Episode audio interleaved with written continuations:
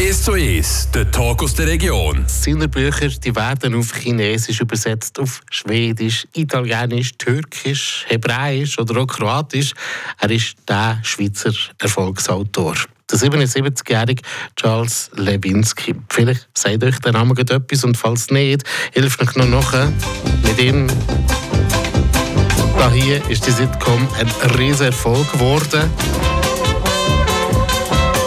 Es war ja ganz eine bekannte und erfolgreiche Schweizer Sitcom Mitte der 90er Jahre.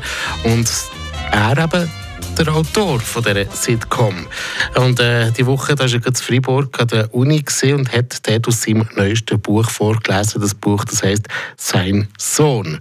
Corina Zurkinder von Radio FR hat sich mit dem Charles Lewinsky vor der Lesung unterhalten. Charles Lewinsky, herzlich willkommen hier in Freiburg. Ich habe gehört, dass ihr das erste Mal hier seid.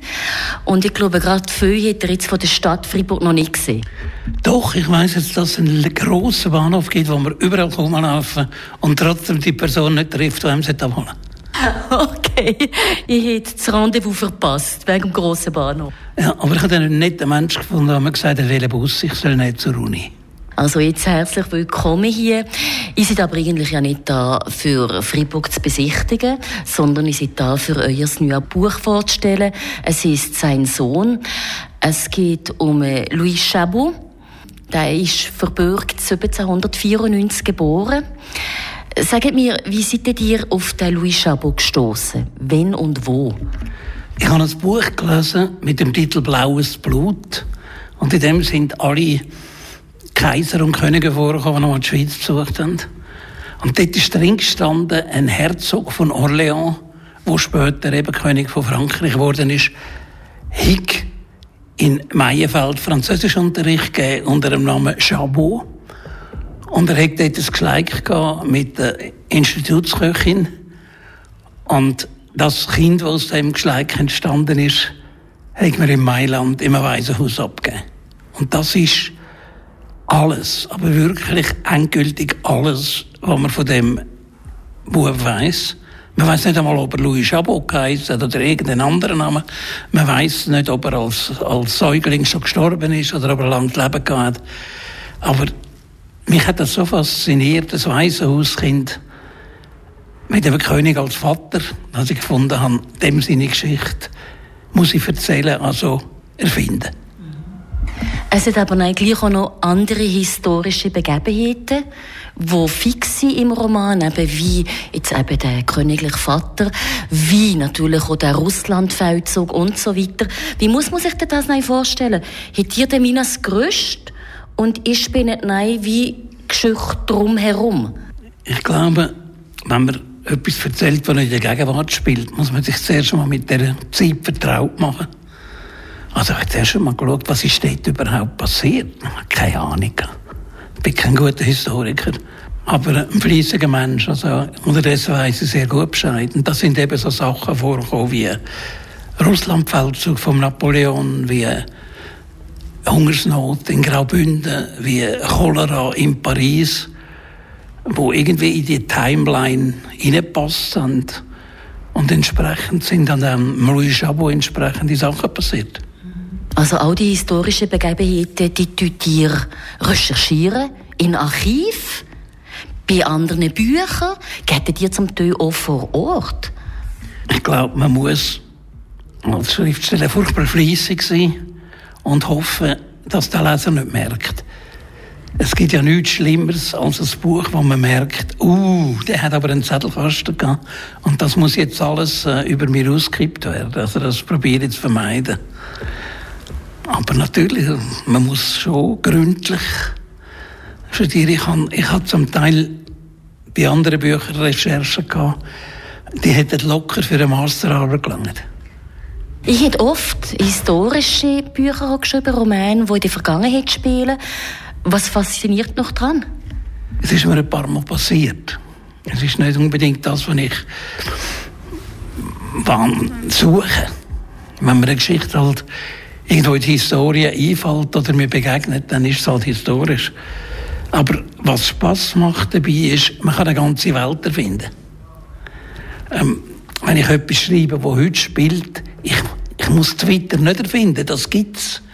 Aber wenn ich etwas über das 14. Jahrhundert schreibe, kann ich so viel erfinden, weil es ja niemand weiß. Und man kann es so erfinden, dass es wieder eine runde Welt gibt. Das ist schon reizvoll. Der Louis Chabot ist eigentlich sein Leben lang auf der Suche nach ihm Eltern. Nicht. Es ist immer, alle Leute, die das Buch lesen, sagen immer, ja, der sucht immer seine Eltern. Er sucht er gar nicht. Er fängt zuerst sehr spät im Buch, kommt auf den Gedanken, sich einmal zu erkunden. Nein, er ist auf der Suche, würde ich sagen, nach sich selber. Es ist eigentlich jeder Mensch ist ja ständig auf der Suche, wer bin ich, wo gehöre ich an, ähm, wie muss ich mich selber definieren? Und das ist das, was er macht. Er sucht eine Rolle, die richtig ist für ihn und im Laufe der Handlung gehört dazu dann auch, wer sind meine Eltern. Also als Urbedürfnis eigentlich vom Menschen, oder? Woher komme ich? Wer bin ich? Ich behaupte ja, dass es gar keine andere Romanhandlungen gibt. Dass eigentlich jeder Roman entweder ein Mensch ist, der sich sucht und irgendwann findet. Das sind die positiven Romane, all die Coming-of-Age-Romane und so. Und es gibt die Umkehrbewegung, jemand, der eine falsche Vorstellung von sich hat und dann damit äh, ins Unglück stürzt. Also sagen wir als Beispiel Madame Bovary oder Anna Karenina. Das sind Figuren, die meinen, sie wissen, wer sie sind. Von Don Quixote wenn wir gar nicht reden.